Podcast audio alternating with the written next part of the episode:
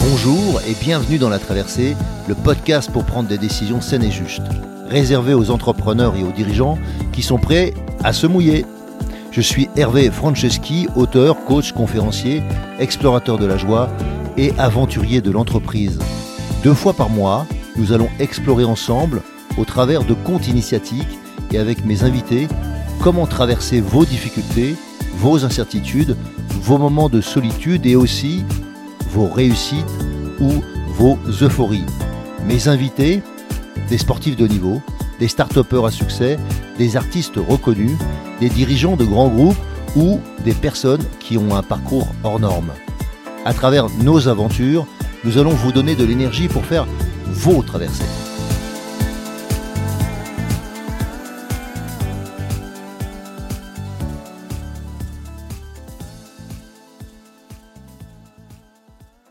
Alors super, on se retrouve ensemble sur la traversée. Aujourd'hui, je voudrais revenir sur l'émission que nous avons fait avec euh, Isabelle, Isabelle Andréani, la comédienne, euh, auteur, metteur en scène. Et je reviens sur euh, quelques-uns des, messages qu'elle nous a délivrés. Et en fait, j'avais envie de, prendre le temps de, de parler de créer, de, la création, de ce qui nous permet d'exister, ce qui nous permet de nous exprimer. Donc c'est le, le, fait que nous avons besoin de créer. Et cette énergie de création, qui est une énergie basse, hein, qui, correspond à l'énergie sexuelle, eh bien, euh, c'est aussi euh, ce lieu d'énergie dans lequel on va pouvoir développer notre euh, sentiment de peser sur les choses, de créer des choses pour exister, pour laisser des traces. Euh, et autrement dit, quand, euh, on essaie de, développer l'artiste qui est en nous, quand on essaie de développer la partie artistique qui est en nous, en fait, euh, c'est qu'on essaie de prendre en main, je pourrais pas dire autrement, prendre en main une partie de sa vie ou voir sa vie. Et souvent, je dis que ça commence par s'autoriser. Être l'auteur de sa vie, c'est s'autoriser à écrire les pages blanches que d'autres pourraient écrire à ma place c'est de ne pas laisser justement un autre auteur euh, me faire exister à travers sa plume. Et donc de cesser de se laisser manipuler par soi ou par d'autres, par d'anciens concepts, par des croyances, par des, euh, schémas que, que j'ai et qui sont qu'aujourd'hui je ne prends pas ma vie en main, je la laisse à, d'autres. Et ça c'est une quête qui m'anime, c'est une quête qui, qui pourrait vous animer, non? Est-ce que vous souhaitez être l'auteur de votre vie plutôt que d'être euh, le comédien, l'acteur de la vie d'un autre. Et dans cet épisode, donc, je voudrais qu'on revienne sur l'utilité de l'artiste, parce qu'elle nous pose la question, à un moment donné, j'étais assez surpris de ça, qu'elle se dise, en fait, pour moi, je crois qu'elle nous dit un truc comme euh, j'ai besoin de, me sentir utile. Et je n'avais pas réfléchi qu'on pouvait se sentir inutile en étant artiste. Parce que pour moi, c'est tellement une, quelque chose de fondamental. C'est comme le luxe, c'est à la fois le superflu, mais en même temps, euh, ce qui est superflu, c'est souvent ce qui est essentiel. La beauté, par exemple, le, sens des choses, euh, se sublimer pour, euh, je dirais, dans le passé, on aurait dit pour Dieu ou, ou, pour quelque chose qui est plus grand que moi, mais tout simplement pour ce qui, ce qui est essentiel, ce qui a ce, la quintessence des choses, le beau, le vrai, le bon, le juste. Donc dans cet épisode, je voudrais qu'on revienne un peu là-dessus sur voilà l'artiste qui est en vous, l'artiste qui est en moi comment on ose le développer. Et à quoi ça peut bien servir que de développer l'artiste qui est en soi. Alors souvent, il y a une, confusion entre l'artiste et l'artisan. L'artisan, c'est celui qui essaie de bien faire les choses, et donc dans un artiste, il peut y avoir une capacité d'artisan. Euh, dans chacun des, des, entrepreneurs que nous sommes, euh, ou de personnes qui ont envie d'entreprendre dans la vie, peu importe à quel titre, eh bien, il y a un artisan, celui qui veut essayer de mieux faire les choses. Et dans cette euh, aptitude-là, il y a souvent euh, recommencer recommencer recommencer. Et euh, par moment, bah, dans le recommencement perpétuel, il y a une routine qui peut s'installer. Et pour certains d'entre nous, la routine est difficile. Alors qu'elle est aussi l'opportunité de mieux maîtriser ce que je fais, de passer en mode automatique un certain nombre de compétences et au fur et à mesure de se centrer sur euh, que ce qui est nouveau ou que ce que j'ai besoin de vraiment euh, de perfectionner ou de faire avec de la plus grande attention possible. Et pour moi, dans l'artiste, il y a, y a ça, capable de nous délivrer, surtout si c'est un artiste de spectacle vivant, c'est-à-dire de choses qui se créent devant nous, eh bien, d'être présent à l'œuvre, d'être présent à, au public, d'être présent à ce qui se joue, à mes partenaires, si je suis pas tout seul, et donc d'être dans, euh, dans cette œuvre qui se crée, qui est complètement éphémère, qui n'est que l'œuvre d'un soir, l'œuvre d'un moment, même si ensuite elle peut être gravée, photographiée, euh, euh, enregistrée et, être entendue, revue, mais il n'empêche qu'il y a quelque chose d'un peu éphémère pour ceux qui étaient. D'ailleurs, en général, quand il y en a vu un spectacle qui a marqué, quand les gens vous parlent de l'enregistrement, ils disent Mais moi, j'y étais c'était encore mieux. Quoi. Et donc, il y a quelque chose de, fort. De pouvoir dire que j'y étais, ça prouve bien qu'à un moment donné, c'était, euh, j'ai vécu quelque chose de particulier. Eh bien, c'est un peu ça dans l'aventure humaine que, que, chaque entrepreneur vit. Il y a quelque chose de euh, j'y étais quand c'était un moment de partage fort. Et donc, ces moments de partage viennent en général de la relation forte que je peux avoir aux autres, de la relation forte que j'ai eue à l'exploit qui a été fait euh, que ce soit par moi ou par l'équipe ou par euh, une partie de mon équipe, peu importe. Et, et pour moi, ça c'est... Euh, il n'y a pas de doute à l'utilité de cela. Il n'y a pas de doute à l'utilité de développer sa créativité. Il n'y a pas de doute à l'idée de que en chacun de nous, il y a un artiste. Alors après, tout le monde n'a pas envie de vivre une vie d'artiste qui est très différent ou à développer le sens artistique dans l'ensemble de son travail. Mais je me rappelle que 98% des enfants qui, qui ont moins de 3 ans sont des hyper créatifs. 98% des enfants de moins de 3 ans sont des hyper créatifs. Et qu'après 17-18 euh, ans, ou à la sortie du système à la fois scolaire ou des systèmes éducatifs euh, de base, on va appeler ça comme ça, eh bien, euh, moins de 3% sont des hyper créatifs. Et où sont passés les, le restant? Eh bien, souvent dans la norme. Donc, dans le contrôle. Et pour retrouver sa créativité, il faut retrouver donc son côté enfant qui était euh, libre hein, de ces contraintes que nous nous imposons. Et une bonne partie des solutions que nous ne trouvons pas aujourd'hui sont dans l'incapacité à, transgresser des règles, des normes, des, euh, des choses qui nous paraissent comme immuables ou impensables, un peu comme ces phrases que l'on entend régulièrement qui sont on a toujours fait comme ça. Et c'est pas parce qu'on a toujours fait comme ça qu'il faut continuer à faire des choses. Vous savez bien que ça mène pas obligatoirement les meilleures habitudes. Donc, premier point, c'est euh, l'utilité de l'artiste qui est en nous, pour moi, est essentielle. Et, je pense que dans ce podcast, vous, voyez bien notre podcast que, c'est important pour moi, important dans le sens que euh, c'est euh, quelque chose qui va nous permettre d'utiliser une des facettes que peut-être certains entrepreneurs n'utilisent pas, peut-être que certains leaders n'utilisent pas, c'est d'oser utiliser la partie artistique. Le deuxième point que je voulais aborder avec vous, c'est à voir avec la confiance. La confiance, l'humilité. L'humilité parce qu'en fait, tous les soirs, euh, recommencer, tous les soirs, euh, se préparer avec un rituel, et tout ça dans la confiance que ça va bien se passer prendre un risque sur scène tous les soirs, accepter euh, de laisser un blanc pour que les gens rient et qu'ils ne rient pas. Donc accepter d'être vu, accepter d'être entendu, c'est pas toujours quelque chose de simple.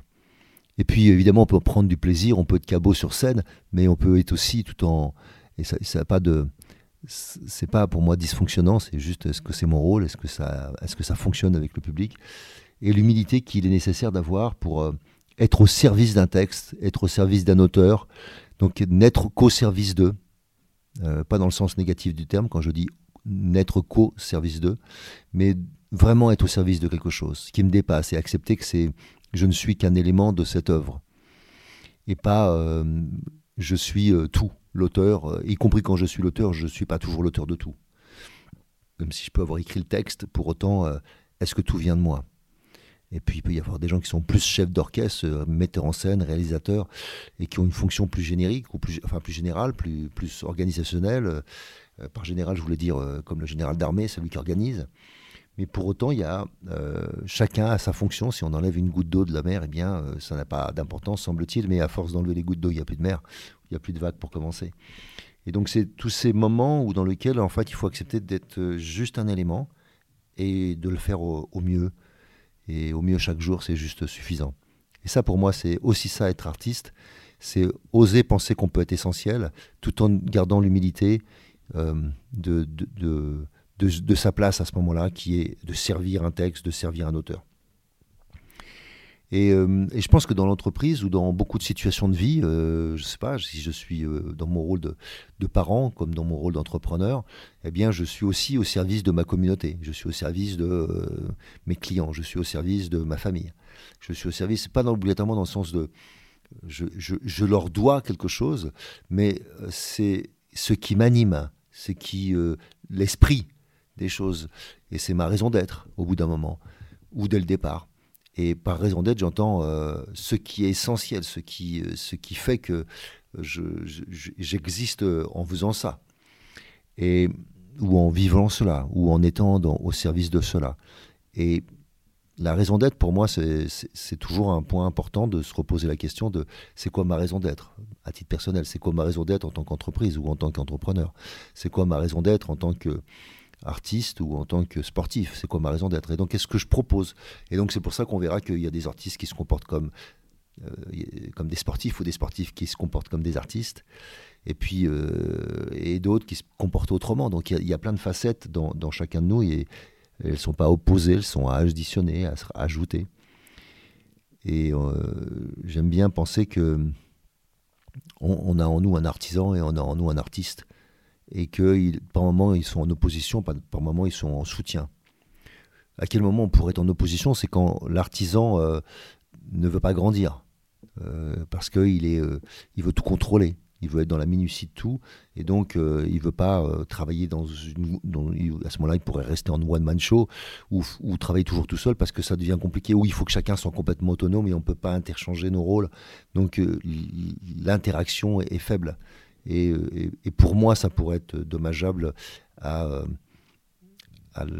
au travail collectif. Et donc, si par moment le travail est collectif, eh bien, l'artisan peut est, intéressant au début, mais il est important qu'ensuite euh, il fasse part euh, ou il laisse la place au manager dans une organisation, et puis qu'il reste aussi une capacité de leadership, c'est-à-dire de, trouver, euh, d'orienter, de, d'amener de, nouvelles pistes et d'être visionnaire. Et euh, c'est des et, hein, on n'est pas dans des ou, mais par moments on a développé plus un aspect que l'autre. Et euh, eh bien, si je reste dans le côté artiste, je pourrais dire, bah, si je suis en même temps l'acteur, le metteur en scène le directeur du théâtre, euh, ça peut des fois être compliqué. mais pourtant, ça peut être possible à, certains moments. on voit beaucoup de, au cinéma d'acteurs donc qui sont en même temps metteur en scène et puis producteur. Voilà, mais euh, en fait, c'est pas toujours simple d'avoir plusieurs rôles, plusieurs casquettes, parce que ça demande de, rester euh, à sa place dans chacun de ces rôles-là, et des fois on peut en sortir. Ou bien il y a une confusion des genres. Euh, je voulais aussi parler de, de l'écoute. L'écoute, ça me paraît, ça m'a paru important qu'on discutait ensemble que pour pouvoir recommencer, il faut être à l'écoute de soi. Parce que sinon, je recommence tout et n'importe quoi. Donc, qu'est-ce que j'ai besoin de recommencer? Qu'est-ce que j'ai besoin d'améliorer? Qu'est-ce que j'ai besoin de peaufiner? Comment je vais fonctionner avec les autres? Et, je pense que l'écoute profonde, c'est pas quelque chose qui est facile en ce moment, dans ce monde. Je pense pas que ça a été facile un jour, j'en sais rien. Euh, je vis euh, dans cette époque-là, et dans cette époque-là, je trouve que il y a une vraie, euh, il y a un vrai ticket à l'impatience. Il y a beaucoup d'impatience, il y a beaucoup de... Voilà, ce qui compte, c'est le résultat, et même pas l'efficience. C'est-à-dire que l'efficacité est plus importante que l'efficience. On peut mettre beaucoup d'efforts et beaucoup d'efforts inutiles pour arriver au même résultat. Je dirais que si j'étais en sport, bah, euh, un tir, un but, quoi. Et non pas 25 euh, tirs, euh, un but. Et, donc, beaucoup de beaucoup d'inefficience dans, dans, tout ce qu'on fait. Euh, euh, et, ou peut-être qu'il faut continuer à aller à l'entraînement aller avant de faire des matchs. Euh, et je pense qu'il y a beaucoup de, beaucoup de situations dans l'entreprise dans lesquelles en fait les gens ne savent pas s'ils ils ont, ils sont toujours plus ou moins en représentation, ils sont jamais à l'entraînement. Et qu'il y a des moments dans lesquels il faut accepter que les gens prennent des risques et qu'ils ne réussissent pas, comme à l'entraînement, pour que quand ils sont en match, ils puissent se lâcher et être dans le meilleur d'eux-mêmes. Et euh, il y a pas mal d'endroits où, en fait, je pense qu'on n'est jamais à l'entraînement, on est toujours en match. Et donc, en conséquence, en match, on sait bien qu'une partie des personnes ne seront pas à l'aise, il y aura une pression trop forte. Tout le monde n'est pas capable de donner le meilleur de soi en, situation de match, surtout si on ne s'est pas assez entraîné. Et je pense que la notion d'écoute, elle va avec ça. De savoir justement si mes équipes sont prêtes. L'écoute, c'est aussi de savoir si les personnes qui sont autour de moi sont prêtes. Et comment je les, aide à être prêtes. Comment j'écoute, euh, je reformule, j'aiguille si nécessaire. Et souvent, le questionnement suffit, sans chercher à faire autre chose que d'écouter. Ou ça, c'est vraiment toujours. Ça, m'épate à, quel point euh, nous ne sommes pas, je me mets des fois dedans aussi, bien évidemment, euh, capables d'écouter complètement, c'est-à-dire ne pas penser aux idées que l'autre fait naître en moi quand il parle, et qu'après j'ai envie de lui dire. Donc vraiment écouter ne pas écouter mes idées, les autres. Et si vraiment je ne peux pas m'en empêcher, bah, je prends le temps de dire pardon, j'ai besoin de noter juste une idée qui me vient. Je voudrais juste être sûr de continuer à t'écouter. Je trouve ça génial. Vas-y, continue. Et rester présent à l'autre. Rester présent à l'autre. Et ça, c'est. Euh, je trouve que c'est rare aujourd'hui des moments de, de, se sentir vraiment écouté. Sans que tout de suite. Euh, voilà. Ça surenchérisse, ça rebondit, ça le mot à la mode. Je, vais rebondir sur ce que vient de dire machin. Mais non, il n'y a rien à rebondir. Dis ce que tu as à dire. Tu n'as pas à t'occuper de ce qu'il a dit. Et donc sinon, tu réponds toujours à un autre. Donc tu n'es jamais l'auteur de ce que tu penses, puisque tu es en réaction à autre chose. Donc c'est plus important de parler de ce que tu avais prévu de dire au départ. Sinon, il y a peu d'intelligence dans le groupe, on parle que d'une idée. Et euh, pour ça, je pense qu'un des points qui me paraît essentiel et qu'on peut trouver dans la fonction d'artiste, c'est celle d'écouter sa voix intérieure celle d'écouter sa voix intérieure pour rester en contact avec euh, ce qui est juste pour, soi-même. Qu'est-ce qui est bon pour moi Qu'est-ce qui n'est pas bon pour moi Et là, ça peut nous amener sur des questions qui sont euh, celles de l'intuition, euh, on en avait déjà parlé, celles de l'instinct. Donc, à quel moment j'ose m'écouter vraiment? À quel moment je, je sens que là, ça fait trop? À quel moment je, je, peux m'écouter pour me dire que je prends un risque qui est peut-être euh, au-delà de ce qui est raisonnable? Ou à quel moment je prends aucun risque justement et peut-être qu'il faudrait que j'en prenne un, qu'il faudrait que je sorte de ma zone de confort, peut-être euh, sans aller obligatoirement dans une zone d'inconfort total, mais peut-être une zone d'audace dans laquelle je sens que je peux y aller, mais j'ai pas encore euh, le métier, le savoir-faire. Peut-être demander de l'aide. Et pour moi, ça, c'est des. Si j'apprends à m'écouter, j'apprends à créer un dialogue. Donc, il y avait cette écoute profonde que je disais avec les autres, mais en fait, avec soi-même, pour, pour sentir à quel moment je, peux me laisser guider par quelque chose en moi et qui, euh, et qui est comme une petite voix intérieure. Et cette petite voix, euh, je ne parle pas du critique, hein, le critique que j'entends, je ne l'entends pas de la même endroit. Souvent, d'ailleurs, si vous pouvez faire l'expérience, vous verrez que le critique qui vient à droite ou à gauche de vos oreilles, enfin, euh, du côté gauche ou du côté droit, mais il vient toujours du même endroit. C'est une même voix. En général, elle n'est pas neutre non plus. Si on voulait l'analyser, souvent elle correspond à, quelqu'un, à quelqu'un de votre famille, euh, quelqu'un de votre école, avec lequel, en fait, vous entreteniez pas obligatoirement la meilleure des relations, mais en tout cas, c'était celui qui était le, plus critique. Et donc, euh, inconsciemment, c'est cette voix qui parle. Et, et c'est pas neutre, parce qu'en fait, vous, vous, vous vous y soumettez. Et c'est peut-être euh, juste quand vous aviez 10, 10 ans, mais peut-être que ce n'est pas le cas aujourd'hui. Donc euh, apprendre à ne pas écouter cette euh, voix critique, ou alors en tout cas entendre qu'elle est là pour vous mettre en garde, mais est-ce qu'il il y a toujours que des risques à regarder? Et peut-être que la voix intérieure serait peut-être plus juste, et la voix intérieure, elle vient peut-être des, fois des profondeurs de vous. moi j'ai l'impression que des fois elle vient de l'intérieur, comme si elle passait à travers ma gorge. Pour d'autres, euh, elle vient d'un autre endroit, derrière la tête, devant, enfin bref. Mais le but, c'est de prendre conscience d'où elle vient, parce que souvent, on a sa propre manière de s'exprimer, sa propre manière de, trouver une solution. Et c'est dans cette euh, capacité qu'on peut avoir là qu'il y a quelque chose de juste à prendre. Pour faire simple, en fait, pour, comparer l'instinct et l'intuition, souvent je dis que l'instinct, c'est euh, c'est quelque chose qui est plus profond et qui vient de, à la fois d'anciens systèmes euh, qui sont pas que qui peuvent être innés, euh, qui sont nés avec le temps dans l'évolution de, l'humanité. l'instinct de survie par exemple. Et puis deuxièmement, il y a aussi à l'intérieur de nous, en chacun de nous, des instincts qui sont nés de réflexes, de situations qui sont aussi liés à la survie par exemple, mais qui sont liés à un apprentissage, donc qui ne sont pas innés, mais qui sont peut-être faits dans un apprentissage très tôt et qui, et qui vont conditionner beaucoup de vos croyances, beaucoup de nos croyances.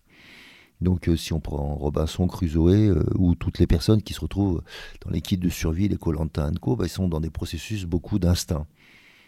Et quand on est dans l'intuition, c'est plutôt quand on est dans la déduction des choses, ressentir. Donc, euh, je sais pas, je suis un recruteur, je sens que la personne ne va pas me convenir, même si sur le CV, elle a tout ce qu'il faut. Euh, donc c'est plus quelque chose de déductif, on est dans, la, dans du Sherlock Holmes ou dans un personnage de ce type-là. Et en fait, euh, des fois, on n'est pas toujours capable d'expliquer. Parce qu'une bonne partie de ce qu'on déduit vient du système euh, inconscient. Donc oui, par moments ça revient et des fois j'ai l'expérience qui revient pour me dire pourquoi je, dis que ça c'est pas bon pour moi ou pour, pourquoi ça ça sent cramé ou je ne sais quoi. Et donc je vais utiliser des sens mes cinq sens, pour, euh, pour m'aider à prendre une décision. C'est pour ça que ça, ça, vient très très vite. Et on pense que le cerveau n'est pas utilisé, alors qu'en fait, euh, il utilise les cinq sens.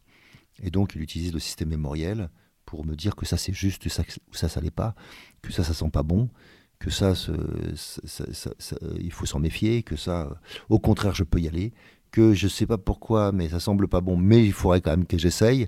Donc il faut en gros que je reste vigilant, mais que c'est bon pour moi, et ainsi de suite. Et donc ça, c'est le processus de l'intuition, ou c'est le processus de, de, de l'instinct que je dois mettre en œuvre pour faire mes choix. Alors j'aime bien finir euh, un conte, et aujourd'hui je voulais vous livrer euh, le conte des deux galets, j'aime bien cette, idée de, de conte pour faire passer des fois des messages. Alors on y va.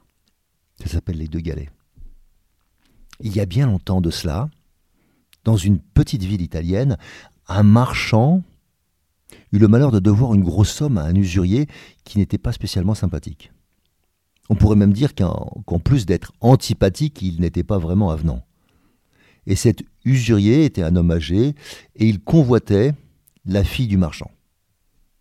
Il avait même envisagé d'effacer la dette, j'ai bien dit la dette totale, si le marchand lui accordait la main de sa fille.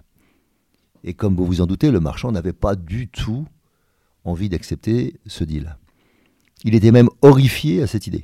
Horrifié à l'idée que lui puisse décider du destin de sa fille au travers d'une dette.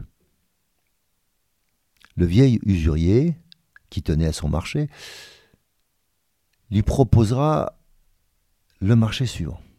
Il mettrait deux cailloux, un noir et un blanc, dans un sac.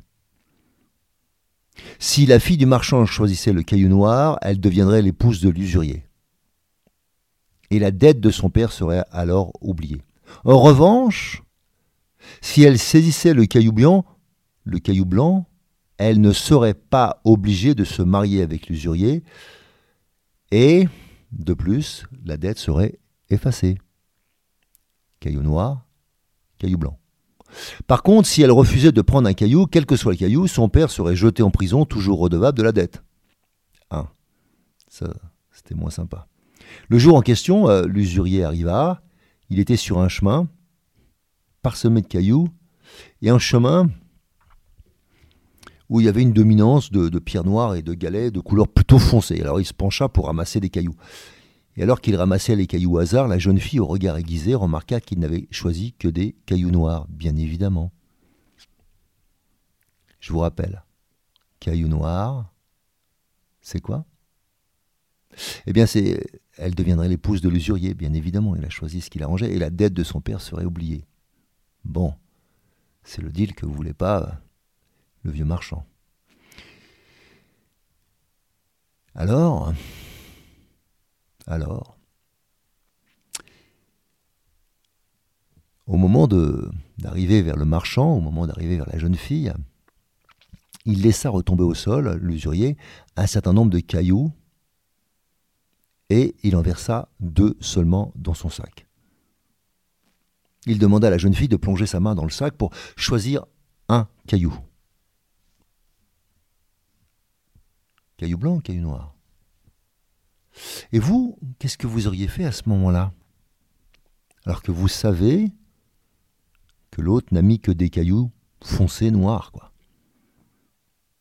Si vous aviez dû la conseiller, que, que lui auriez-vous proposé de dire, de faire? Alors je vais vous donner quelques, possibilités.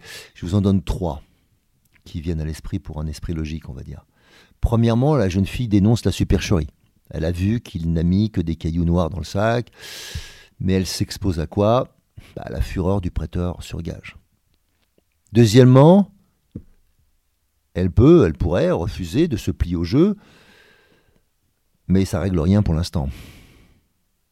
Troisièmement, troisièmement, elle prend un caillou. Et sachant qu'il sera obligatoirement noir, elle se sacrifie pour sauver son père de sa dette ou de son emprisonnement. Une fois de plus, qu'est-ce que vous auriez fait, vous? Parce que le but de cette histoire, c'est de vous aider à mieux apprécier la différence qu'il y a entre la pensée latérale et la pensée logique. Les trois possibilités que je viens de vous proposer, somme toute, sont assez logiques et relèvent justement de la pensée logique. Alors, voici ce que fit la jeune fille. Elle plongea sa main dans le sac et en tira un caillou. Et sans même regarder le caillou, elle le laissa tomber. Évidemment, au milieu des autres cailloux qui étaient de couleur foncée. Et elle dit Oh Comme je suis maladroite mais, peu importe, de toute manière, nous allons regarder celui qui reste dans le sac et nous pourrons dire celui que j'avais pris, proposa-t-elle. Elle sortit donc un caillou noir du sac, et donc par conséquent, celui qu'elle avait pris devait être blanc. Et comme le prêteur n'osait pas avouer sa malhonnêteté et dire qu'il avait mis effectivement deux cailloux noirs, alors la jeune fille réussit à changer la situation. D'une situation impossible, elle est devenue avantageuse. On peut toujours trouver une solution à la, part des, la plupart des problèmes complexes, mais parfois, parfois, nous devons simplement y réfléchir de manière différente. Et oui, réfléchir de manière différente. Et vous, avez-vous plutôt tendance à réfléchir de manière logique ou à penser hors des sentiers battus? Voilà la question par laquelle je voulais finir. À bon entendeur, salut, à tout bientôt sur la traversée. Salut. Si vous aussi vous vivez une traversée et souhaitez être soutenu pour arriver à bon port, alors embarquons ensemble je vous invite à postuler à mon programme d'Ultimate Coaching, un accompagnement personnalisé de haut niveau sur mon site hervéfranceschi.fr slash ultimate coaching. Ce programme s'adresse aux dirigeants et aux entrepreneurs désireux de se dépasser avec fluidité et simplicité. Par exemple, pour se préparer mentalement comme un sportif de haut niveau, ou bien pour être plus présent à soi et à son corps, ou encore pour développer performance, inclusion et bien-être dans votre entreprise et enfin, enfin, exploser les plafonds de verre qui vous empêchent d'atteindre votre potentiel. Et bien sûr, si vous aimez ce podcast, favorisez sa diffusion en lui donnant 5 étoiles, j'ai bien dit 5 étoiles, sur Apple Podcast ou votre plateforme de podcast préférée. Et surtout, surtout, abonnez-vous pour ne manquer aucun épisode. Dans cette traversée, sortez vos cirés, ça va rincer.